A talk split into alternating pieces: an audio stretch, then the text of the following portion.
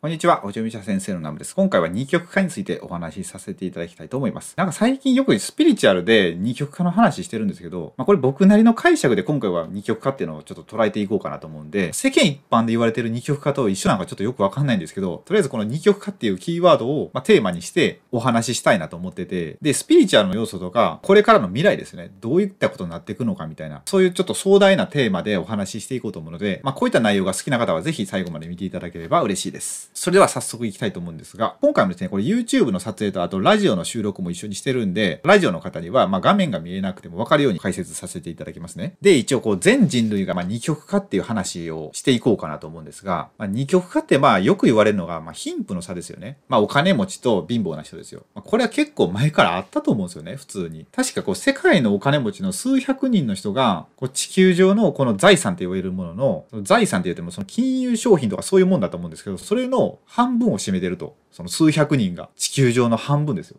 それも完全に二極化じゃないですか。二極化っていうか、まあ、超ピラミッド構図だと思うんですよ。このめちゃくちゃ上の、ほんとちょっとした三角形の人たちが、ほとんどの富を独占してるみたいな、そんな状態に結構前からなってたと思うんですよ。で、これ最近ね、僕ね、なんか映画見てるんですけど、まあ映画見てるというか、映画のダイジェスト版を YouTube で見てるんですよ。ダイジェスト版って言ってもその要約みたいなもんですね。2時間ぐらいの映画を10分ぐらいで解説してくれてるっていう動画が、まあいっぱいあるんですよ。でそれを最近見るのが趣味で、なんかもう、それを見るだけで映画見た気になれるんですよ。で、僕2倍速とかで見るんで、その10分の動画やったら5分で見るんですよね。その5分でもう映画1本見終わった感じになるんで、結構最近これをして映画欲を満たしてるんですけど、その中でもうタイトルは忘れたんですけど、この列車と、あとビルの映画があって、その列車の映画っていうのは、まあ列車があるんですけど、それ多分ね、もう地球が滅亡しかけみたいな時の話で、まあその列車に乗った人は生き残ってるんですけど、前の方には金持ちが乗ってるんですよ。で、後ろの方はすごい貧困層が乗ってて、なんか食べるもんもね、すごいえげつないもの食べてて、なんかプロテイン、なんかゼリーみたいな、真っ黒のゼリーみたいなの食べてるんですけど、そのゼリーの原料は何かって言ったら、これあんまちょっと言うと気持ち悪いんで言わないですけど、まあひどい食べ物を食べてるんですよ。ひどい生活してて。で、前の車両の人はなんかプールとかあるんですよ。その車両の中に。まあそれとか、まあ他にもバーとか、まあいろんなものがあって合流してるんですよね。まあこれをすごいヒエラルキーをこう描いた映画だったんですよね。まあ最終的にはこの後ろの人たちが前の方に乗り込んでいって、まあ倒すって映画やったんですけど、で、あとこのビルの映画も、これも一緒で、下の方には貧困層が住んでて、上にはすごいお金持ちが住んでるんですよね。で、真ん中ら辺になんか弁護士さんとか、そういう中間層みたいな人がいるんですけど、まあ、その人が主人公で、まあいろいろやっていくっていう話で、まあどちらも二極化っていうのを表してたんですよ。そのお金っていう面で。だからこういうものとしての二極化っていうのは、まあもともとあったよねみたいな。まあそういうことが言えると思うんですよね。で、次がですね、世界に必要なものと必要ないものっていうのがあって、これが二極化進んでるんじゃないかって思うんですよ。なんでかっていうと、まあコロナですよね。コロナがあって、すごい今、仕分けが進んでると思うんですよ。本当に人として、人というか、まあ、地球上の一生き物として、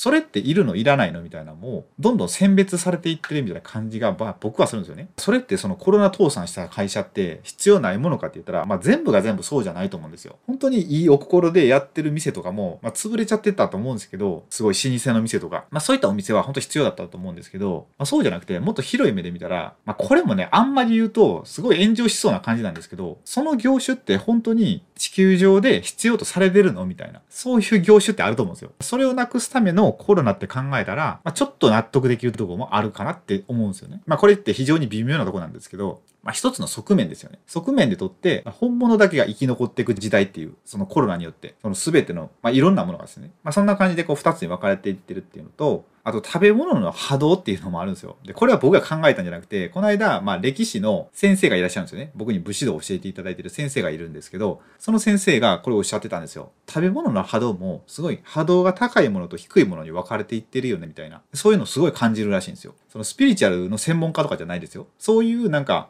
気を感じるらしくて、まあ、波動が低いものっていうのは、まあ、簡単に言ったらそのファストフードとかそういうものですよ。まあ、明らかになんか体に悪いって言われてるじゃないですか。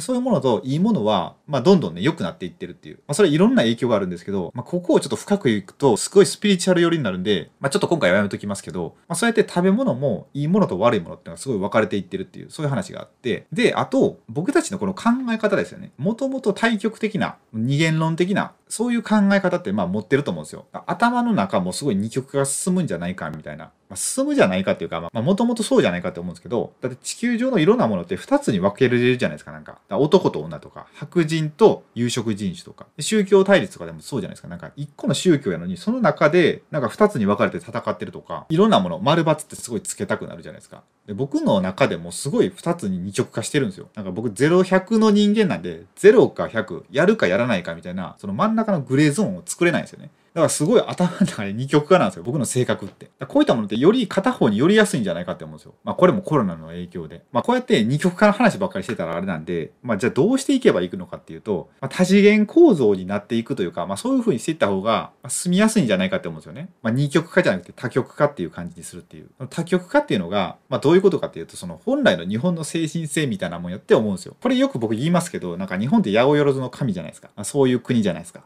それでみんながそれぞれ役割を持ってるみたいな感じなんですけど、まあ、そういう感じで生きていった方が地球って良くなるよねみたいな。しかもそれって本当こう日本の、まあ、江戸時代とかもっと昔とかでも、まあ、そういう生き方してたんですよね。まあ、だから本来の生き方に戻るっていう、日本人らしく生きるっていう、そういうことが大切じゃないかって思うんですよ。だって昔の日本の家族ってなんか、まあ、お父さんは普通に働きに行くじゃないですか。田んぼを耕しに行ったりとか、何か取りに行ったりとかするじゃないですか。で、お金を稼ぐと。で、お母さんっていうのは家のことをする義務があるじゃないですか。子育てしたりとか。で、奥様って、あれ、奥様って言いますけど、日本で。あれ、奥っていうのは何の意味かというと、あれ、武家言葉らしいんですよね。家の奥にいるから奥様って言って、だ家の大事なことを全部してるんですよ。で、言ったら、奥さんが一番偉いんですよね。その家族の中では。だ一番重要なポストだと思うんですよね。それ、家のことを全部仕切ってるっていうのは。そうやって両親があんまいますけど、あと、おばあちゃん、おじいちゃんとかいるじゃないですか。で、あの、おじいちゃん、おばあちゃんもみんな役割があるんですよ。で、これね、この間何の本かで読んだんですけど、そのおばあちゃんっているんですけど、おばあちゃんってなんであんな長生きするかっていうと、これおばあちゃん仮説って話があって、普通に